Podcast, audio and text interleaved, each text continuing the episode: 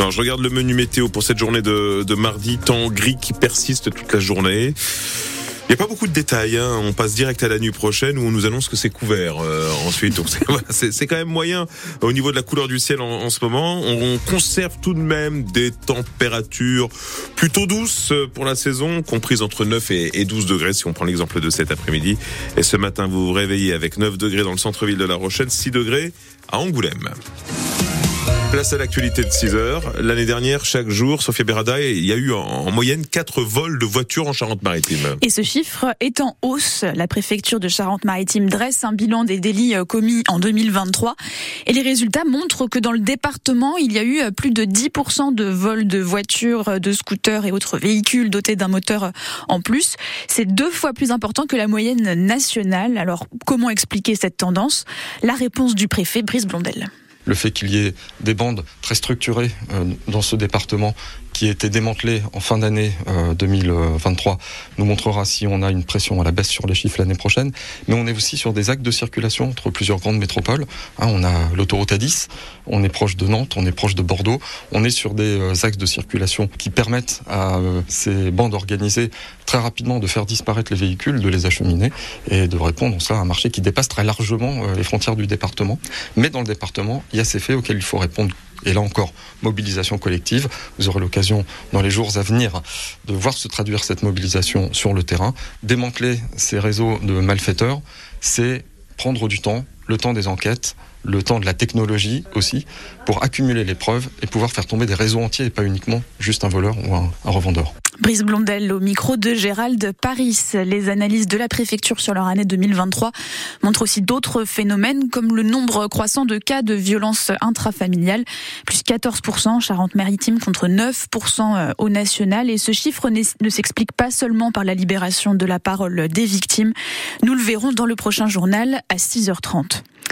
Un braquage hier soir au supermarché Aldi à Maran, c'est une information France Bleu La Rochelle. Un homme casqué et armé a fait irruption dans le magasin vers 18h45.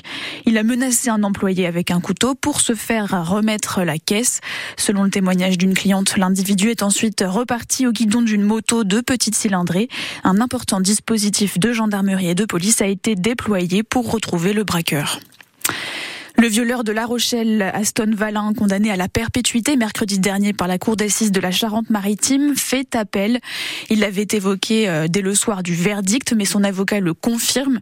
Ce jeune homme de 27 ans a été reconnu coupable de deux viols aggravés. C'était en septembre 2021 dans le secteur des parcs à La Rochelle. Il a d'abord agressé une jeune fille de 22 ans avant de s'en prendre quelques minutes plus tard à une femme de 84 ans. Les enseignants sont à nouveau en grève aujourd'hui. Après une première mobilisation jeudi dernier, ils redescendent dans la rue à l'appel du SNES FSU, le syndicat majoritaire en collège-lycée et de la CGT.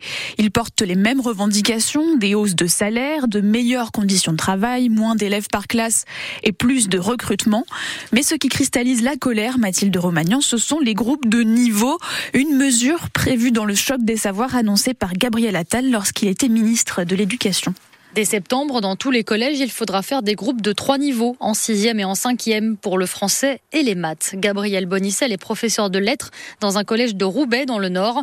Elle est en grève aujourd'hui parce que ces groupes de niveau, pour elle, c'est un vrai casse-tête. Dans son collège classé REP+, il y aura sept groupes en tout. Sans moyens supplémentaires, comment est-ce qu'on peut faire ça? Forcément, si on a six classes et on a sept groupes qui viennent de créer, ça veut dire des salles de classe supplémentaires. On est très ricrac sur le nombre de salles disponibles. Forcément aussi, il va falloir euh, des enseignants en plus, alors qu'on est déjà en manque d'enseignants, qu'on a des établissements où euh, voilà, il y a, des personnels qui ne sont pas remplacés. Les élèves seront triés sur la base de leur évaluation de CM2.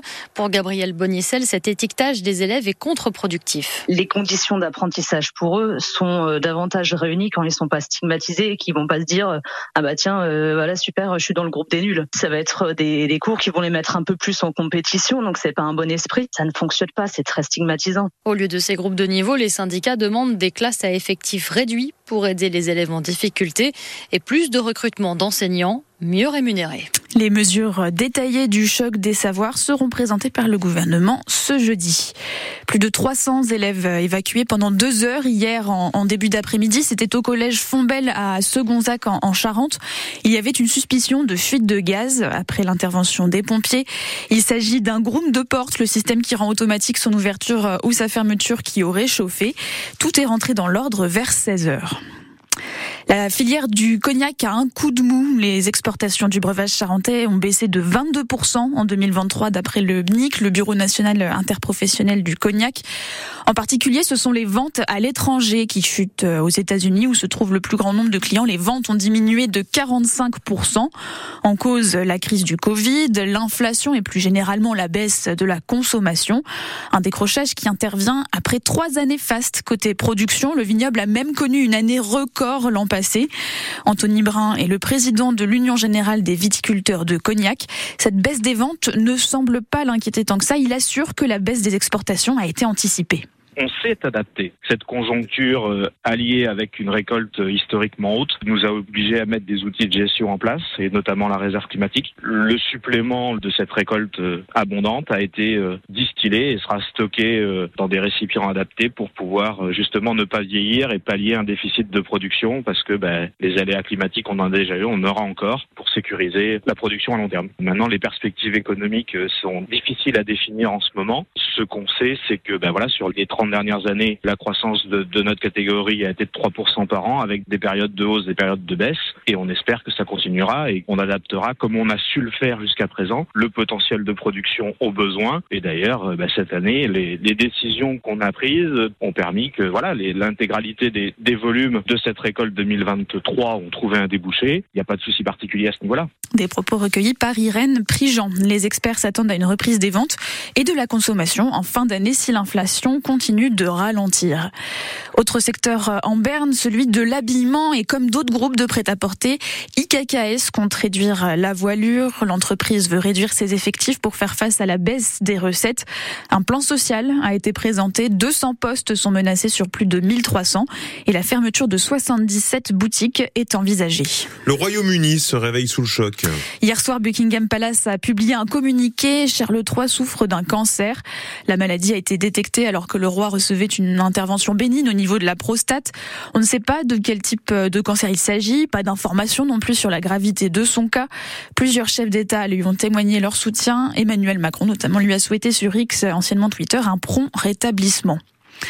Et on termine avec le sport et le début des huitièmes de finale de la Coupe de France ce soir. Euh, un seul match au menu, celui qui oppose Sochaux à Rennes. Le coup d'envoi est à 20h45 au stade Bonal.